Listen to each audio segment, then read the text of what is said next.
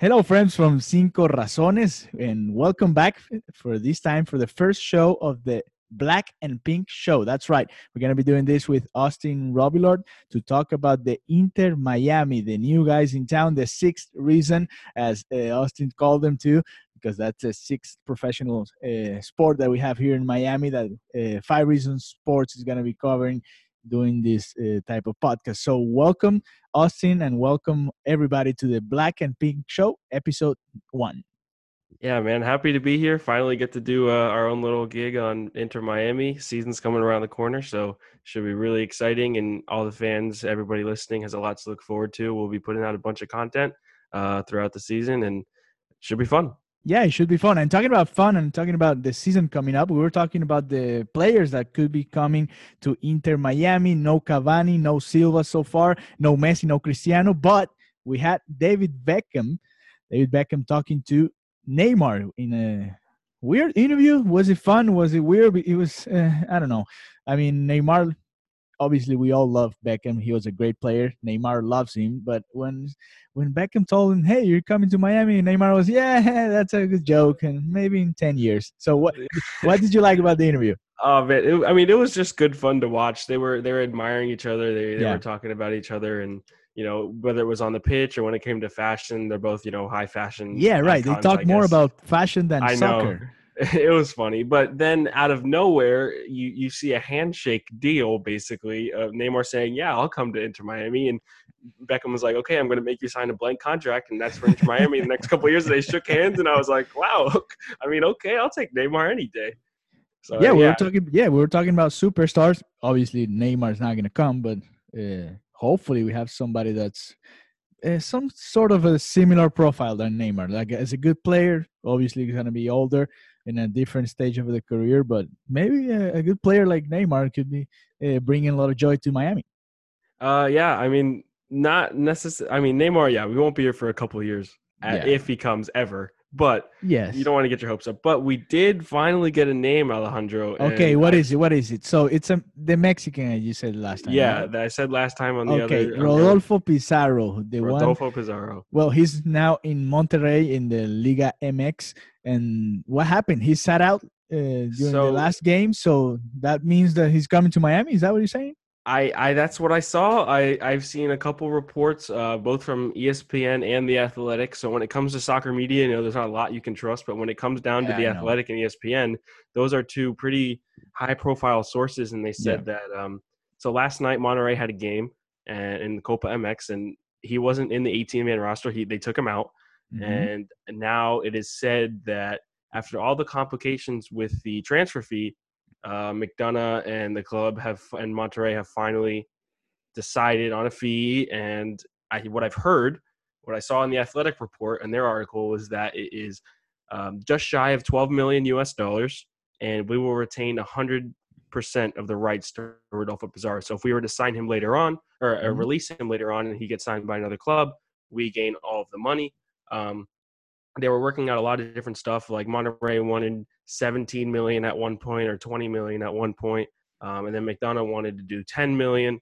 So they finally settled on 12 million or just about and 100% rights to Rodolfo. I think the other option was uh, about 10 million dollars and 80% of the rights to Rodolfo. So um, he should be coming in the next couple of days. So look out for that announcement and look for him to slot right into the number 10 role. Yeah, and makes sense because having the head coach coming from Monterrey now bringing uh, the star player from that team makes makes a lot of sense. So hopefully we'll have Rodolfo Pizarro here with Inter Miami soon. But now, since last time we did the starting eleven, the Austin Robillard starting eleven for Inter Miami, but we didn't have Pizarro in it. So I'm gonna give you another shot, Austin. All right. So okay, think about it again. Who will be your starting eleven now with Pizarro in the roster? All right, so we're gonna start up top, and we have to talk about an injury later on. But I'm going to be changing my striker uh, to Jerome Kiesewetter. So we'll start Ooh. up top with Jerome Kiesewetter. Yes, that, that's a report that you have in a, in a couple minutes. But keep going. Then number ten, it'll in the central attacking midfield role is going to be Pizarro. Mm-hmm. On the left, we'll have Pellegrini. Okay. On the right, we'll be looking to have Lewis Morgan, who actually just got a flight from Scotland today and she'll be landing in Miami and just getting ready to train with yes. the team. So that's good news. Okay, we're we're recording this on a Wednesday, Wednesday, February the, the yes. 12th. So today he got here. Okay. Um, and then our two central defensive midfielders will be Will Trapp and Victor Ulloa. Okay. And then at left back, we'll have Ben Sweat. The two center backs are going to be Nico Figal and Roman Torres. Our right back will be Alvas Powell. Okay. Jamaica. And and and the goalie? The goalie, experience. the number one, will be the experienced guy, Luis Robles. There you go. Luis Robles, that will be the starting 11 for Austin Robillard now with uh, Pizarro in the team. And talking about the goalkeepers and all the players that you just mentioned, you had the opportunity to go to the uh, uh, Tuesday practice, Tuesday uh, training over there with Inter Miami. What what did you see over there? So I, I got to see a lot, and I mean, for the the limited media access that we got, I mean, yeah, welcome, to welcome to welcome to the stage. yeah, it was. It, hey, man, you got to take what you can get at this point, right? Yeah, I mean that's um, it. So, but we gained information. Uh, at least I did. So, um, I first walked in, and training was just about getting ready to to start. Um, I saw Alonso. All the players were together. Uh, it seemed very much in unison, which is good to see. Uh, everybody was getting along and it was intense training from Alonso, uh, Diego Alonso. He's really getting on them, even for the small media access, the little show that they put on for us. He was clapping, he was yelling, he was telling players to come on, calling them by their first names, tell them to hurry up, stuff like that. That was good to see. But off to the side of that, on a whole different uh, pitch, was Luis Robles and John McCarthy. Um, most likely, that that told me that that's going to be the number one and number two keepers because um, there were other keepers on the pitch um, with all the other the other squad. But on a whole separate pitch, there was a goalkeeper coach, Luis Robles, and John McCarthy working on their footwork. Um, from what I saw, I, I, was on my way out when I saw them. But um, so maybe that almost confirms that I'm right about at least one so far. Um, yeah, I think I think well those two are going to be the number one and number two, and they'll be in the squad every single week, um, barring an injury or anything like that. But um, yeah, so that I saw that. Um, I think today they closed off a scrimmage uh, with NYCFC. I think NYCFC was training in Boca for the last couple of days, and then they scrimmaged down at Lockhart, but it was completely closed off. So didn't get to see that. Um, but also at that Tuesday practice, it was reported that Carranza is going to be out for 10 to 12 weeks. Um, so not, three months out. Yeah, just about three months. They Paul McDonough stated that starting January 31st, they're going to give him 10 weeks, and oh man, for one uh, for one of our most major signings, uh, it sucks because we we wanted to see him at the number nine role to start off the se- start off the year, but uh, we won't get to see it for at least three months, and that's where I start to talk about Kiesewetter being in that number nine role up top, and that's why he's in my starting XI. Yeah, yeah, yeah. That's why you bring him out. So he's gonna be the next option for Inter Miami, or one of the options there for Inter Miami. Uh, that's if if they don't bring anybody else, right? But so far, it's gonna be probably Jerome Kiesewetter uh, playing there as a forward for, I mean, at least the first three months of the season, I guess. Yeah. Until we get uh, Carranza back. But to talk about Kiesewetter, this guy that comes from playing at El Paso Loc- Locomotive. Uh, locomotive. I got it right at this time. There you go. We're going to be talking to Phil Backy, who's the host of the podcast Seriously Loco. He's gonna give us an idea of uh, who is this Jerome Kiesewetter guy because we, we we were expecting superstars, Cavani, uh, Silva, maybe I don't know, maybe Messi gets tired of Barcelona and comes to Miami. Maybe Cristiano Ronaldo gets tired of Juventus and all the European problems over there and comes to Barcelona. Maybe Falcao, maybe James in Madrid, who's not playing a lot. But no, we got we have this guy Jerome Kiesewetter. So let's let's see or let's listen. Let's hear from somebody that got him, that got to watch him a lot, and and you did. You watch him too, Austin. And so let's let's have uh, Phil Backey now, and let's enjoy what he has to say about Jerome Kiesewetter.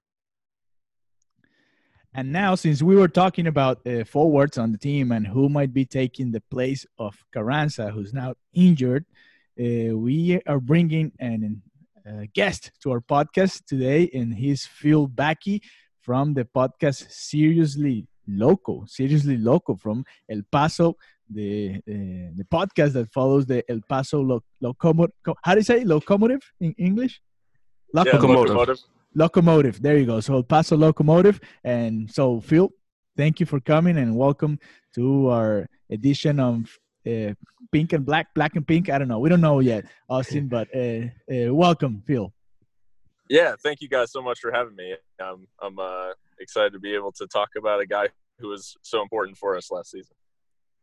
Important indeed. Um, uh, Jerome's a little background on Jerome uh, and why we're so big on him now. You know, because he might step into that starting role. He was a leading goal scorer for El Paso Locomotive. He had 12 goals during the USL season, um, and in about 25 game played games played, and he had uh, injury during the season too. He missed a lot of time. Um, so yeah, Phil, we got a couple questions for you when it comes to Kiesewetter. We want to get to know him a little bit um, since you guys were close with him. Um, and the first question is, uh, how important was he to you, and do you think that that importance can translate over to Inter Miami? Yeah, I mean, he was. I mean, it, it's really hard to overstate how how important he was last season for us, just because he did change uh, so much about how the team played and how the team uh, was able to play. His uh, his ability uh, in front of goal really we were we were struggling before he came in to score goals, um, and so he came came in. Um, you know, we had primarily seen in the past with whether it was with the U.S. men's national team or with the uh, with teams in Germany, we had primarily seen him on the wing. So um, the his ability to play as a center forward was something that I hadn't really seen up to this point, and it was something that really surprised me in a good way. He uh, he he fit right into the team. He went on a, a goal scoring tear about four games into the season. It took him to adapt. I think now that he's spent um, you know most of last season and now this off season in in the states and training with uh, with Miami, I think I think he can slot right into the team. Honestly, it's just a matter of um, staying healthy. And the injury did set him back a little bit last season. And then I think towards the end of the season, he had uh, he had the agreement with Miami kind of in place. So I think towards the end of last season, he did fall off a little bit just because he was kind of preparing for the next for the next phase of his career and um, and wanted to stay healthy for it. So maybe he didn't quite um, you know run out every single ball or, or anything like that. But he, he scored some really important goals for us last season and really changed just the feeling around the team and, and helped us, you know, to that eventual uh, Western Conference final uh, finish. Uh, Phil, uh, talk to us about the person. Who's Jerome Kiesewetter, besides being a great forward and a guy that can score a lot of goals? But talk to uh, our people in Miami about this guy. Who's him and what he meant to the community uh, down there in El Paso? Yeah, Jerome's a very uh, I would I would say he's kind of the strong uh, the strong silent type. He's not he's not a very um, a very big personality or anything like that. He's just he's very much like a business oriented guy. He he uh, he likes to spend time with his family a lot, and and he's just very much like focused on doing his job. He's he's not really big into being in the spotlight. So it'll be interesting to see how he kind of adapts to, to life down in Miami and at a higher level with MLS. You know, there's likely going to be more attention and more uh, more um, kind of scrutiny, especially if he's starting for you guys. Um, it's going to be uh, a little bit of a difference for him, I think. But he's used to playing for for big clubs in in Germany as well. So. Um, yeah, he's just very he's a very strong character. I think he's he's good to have around a team because he is such a hard worker. Um, but he's definitely, um, yeah, he's definitely one of those guys who just shows up to training every day, and he's gonna, you know, he's gonna give hundred percent because he he really is. Um, you know, this this now I think being being at the MLS level, it, it's a chance for him to to show on an even bigger stage um, what what he can do, and he's gonna he's gonna do his his best to do that. So I think um, I think you guys have gotten a, a very uh, just a very good person as well as a, a quality player. Phil, do you think that him being, you know, coming from El Paso, which was an expansion team out there, to moving to yet another expansion team, does that experience you think give him an edge over a couple of the other strikers that we have in the team that he might have to, you know, battle against to get the starting spot? I think I think it could be an advantage. Um, I, it's interesting. You know, expansion teams can be such a wild card, um, and I think I think many of us in El Paso we weren't you know really sure how the group would gel, and it was really after really after the addition of Jerome that um, kind of added that spark up front that that turned last year's team into what it was. Um, I think I think I mean he definitely will kind of know his way around how to navigate um, an uncertain squad um, as it kind of was when he came in in El Paso. But I think it's a little bit different because obviously Miami have added a lot of quality um, across the team, and um, he is you know in El Paso he was brought in and, and he kind of knew that he would be um, one of the you know one of the first names on the team sheet each each match. And I think now it's you know maybe a little closer to his experience in Germany, where he knows he's going to have to to to fight and scratch and claw for a spot in the starting eleven, um, just because it is you know it's a it's a, a top tier squad and it's something that that's been assembled with you know a lot more uh, resources than than what we have down here in El Paso. So um, it, it it will be interesting to see if he can adapt because I think for, even though they're both expansion teams, I think this is uh, probably quite a different um, experience coming into a, an expansion team in MLS versus USL. All right, Phil, we're talking to Phil ba- uh, Backey from Seriously Loco, uh, a podcast that follows the El Paso Locomotive. But then, uh, Phil, we ha- we've had a lot of rumors here in Miami. You know, maybe Cavani was coming, then Silva, and then but but by now we we, we haven't really had that really big player. We're gonna be talking about it in the next weeks. Uh, who's gonna be coming? But the one that's here, it's Jerome Kiesewetter. What would you say to those fans here in Miami about this forward? And how may, he, he he's probably not gonna be the superstar of the team, but he's gonna be that player that's gonna be scoring goals uh, or or a ton of goals, hopefully this season. But what would you say to the fans here in Miami? What to expect from him? Yeah, he he thrives on um, his instincts, I guess. Um, he's he's a very he's a very uh, he's a forward who primarily likes to receive the ball um, to his feet or to his head, you know, near the penalty spot. Uh, and he likes he likes a first time finish. He likes to try to to strike the ball on the volley or or guide it home. Maybe maybe you know a uh, even a back heel every once in a while.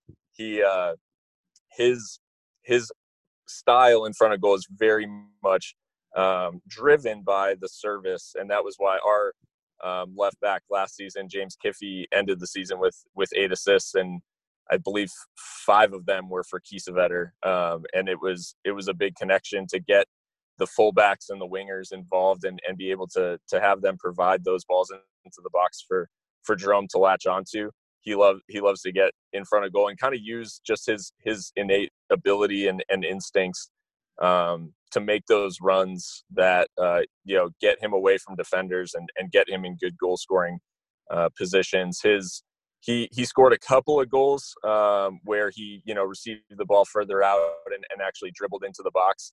And that is something uh, else that he has he does have in his locker. But i'd say primarily you know he's he's very much kind of a or he was for us anyways very much kind of a poacher in front of in front of goal and thrived off of that service from from elsewhere in the team. So um, he he makes good runs in behind but um, you know he's not going to be beating a, a, ton of people off the dribble or anything like that but he is going to get into good goal scoring positions and uh, if you know if you guys have that quality um, to get him the ball in those positions, he is he is lethal from uh, from you know within the 18 yard box.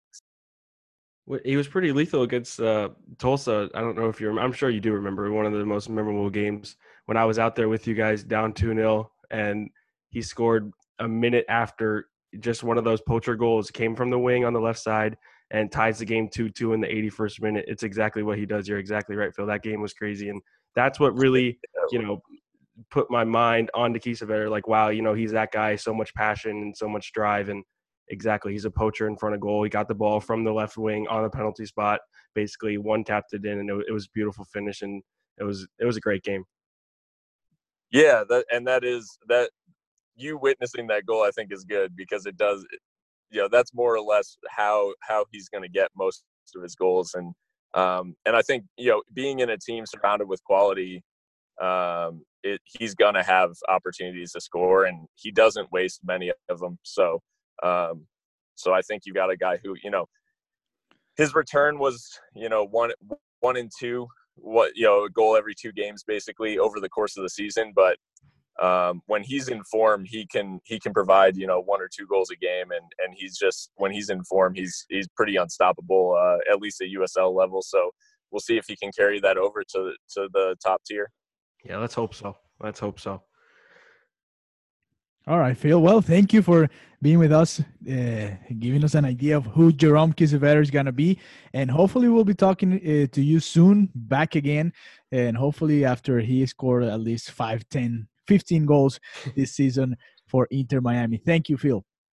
hey, thank you guys for having me. It's uh, it's my pleasure, and uh, yeah, I hope I hope uh, for Jerome's sake he has a, a great season. Phil, before you go, uh, where can people find you? Yeah, so um, if they're interested in in lower league American soccer, U, uh, USL, um, at Seriously Loco is is the podcast. So we're actually going to record a new episode tonight, um, talking about preseason and and all of that. So um, if you're interested at all in in the lower leagues, you can check that out, and then you can find my uh, my personal account is uh, at Baki Balboa. That's B A K I. Um, what a name! Because I made it. I made it in high school, and uh, you know. Hey, it's a fun uh, name. I like it. Stuck around, yeah. Thank you, Phil. Thank, Thank you. you guys.